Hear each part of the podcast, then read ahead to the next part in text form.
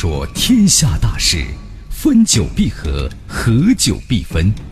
世间万象，盛极而衰，否极泰来。几多神秘传说化作千古绝唱，多少传奇往事尽付坊间笑谈。论古道今，评说天下，晚星画传奇。各位听友，大家晚间好，这里是九四六交通广播，欢迎收听《晚星话传奇》节目，我是主持人晚星。《晚星话传奇》每晚九点到十点为您现场直播。朋友们，如果想听到什么类型的传奇故事啊，可以通过咱们的官方微信“石家庄交通广播”“石家庄交通广播”关注我们的微信公众号。如果您呢想复听我们的节目，可以在。官微的左下角的对话框里输入关键词“传奇”两个字，就可以收听以前的精彩内容了。今天传奇啊，我们接着说大明谜案。昨天咱们讲到啊，朱棣生母之谜，建文帝失踪之谜，明仁宗死亡之谜，明宣宗废后之谜。今天呢，我们接着讲大明谜案第四集。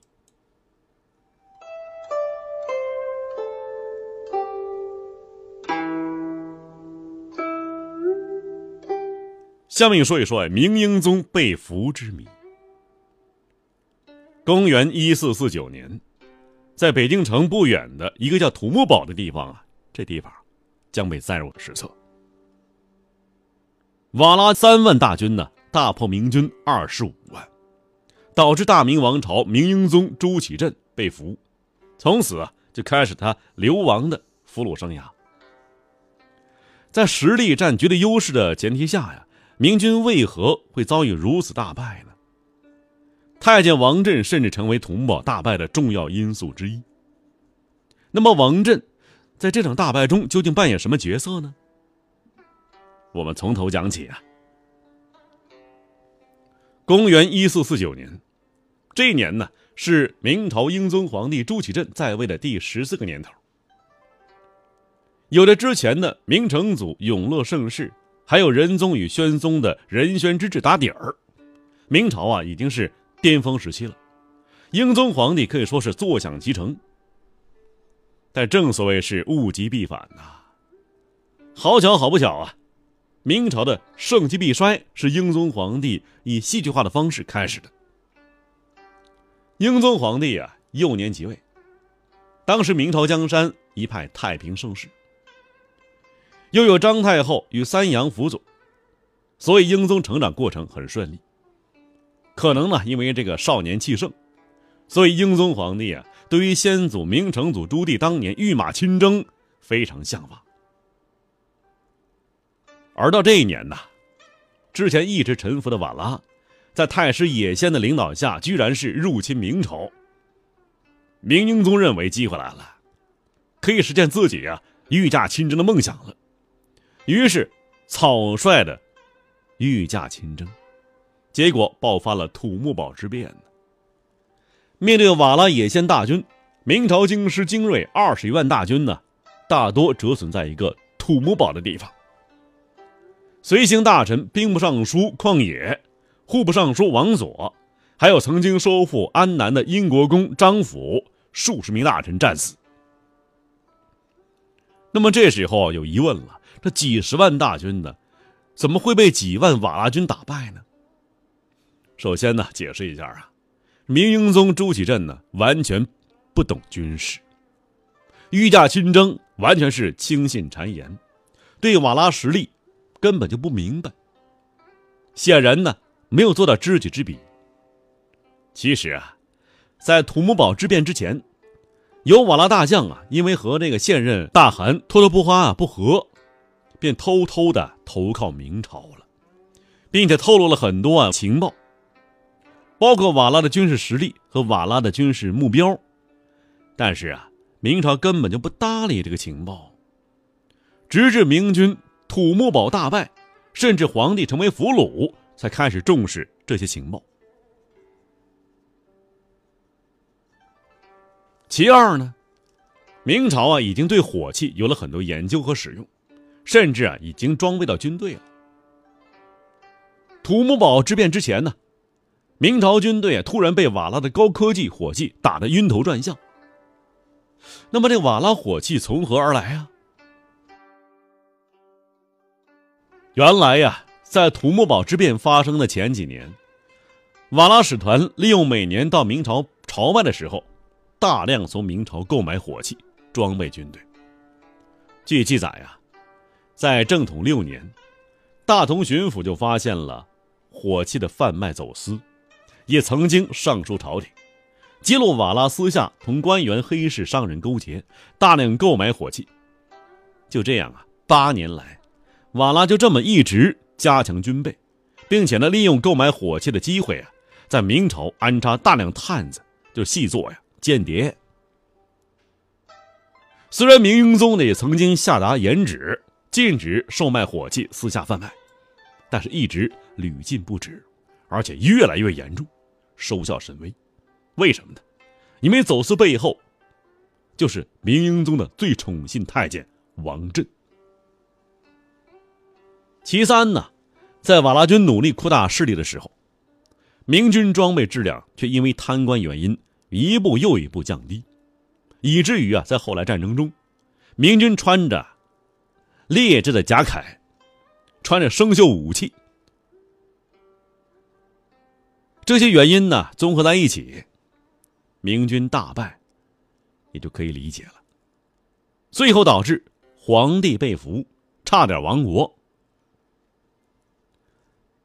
明英宗啊，被俘虏了，也是明朝唯一一个被俘虏的皇帝。当然了，更传奇的还在后头。相比于耻辱死于异乡的北宋的徽钦二帝，明英宗啊，被俘一年之后，居然呢被放回国了。那晚了为什么放明英宗回国呢？无外乎两个原因：一是无利可图，第二是啊，明朝当时国力依然强大。这野仙呢，是投鼠忌器，所以干脆放人。先说第一个呀，无利可图。瓦剌也先呢，俘虏明英宗之后，本想的最好结果是骗开关王，直捣北京，这次怎么着啊，也可以敲诈明廷一把呀。但是没有想到，明廷内部主战派于谦获得支持，在他建议下，明英宗的弟弟成王朱祁钰。被立为新皇帝，是为明代宗，英宗被废，成为太上皇。后来呀，在明代宗支持下，于谦打赢了北京保卫战，瓦剌大军呢，只能是退回北方的蒙古草原。在整个过程中，因为明英宗啊被废为太上皇，所以瓦剌野先一点便宜也没有。英宗的前皇后啊，为了赎回英宗。将自己所有积蓄全拿出来了，而且还哭瞎了眼睛。但是这些钱呢，对野仙那是杯水车薪。英宗被俘以后啊，由于明廷改立皇帝，还有抵抗瓦剌成功之举，使英宗啊并没有达到野仙的预期目标。回蒙古以后啊，英宗更没价值了，这和一个烫手山芋一样啊，放了也不是，留着也不是。一时间呢，野仙也不知如何是好了。那么其次呢，就是，明朝依旧是很强大。虽然土木堡之变是明朝由盛转衰的转折点，但是土木堡之变之后啊，明朝并非是一泻千里、不堪一击啊。为什么呢？首先，土木堡之变只是一场战役失利，而且明朝当时啊正处于全盛天下啊。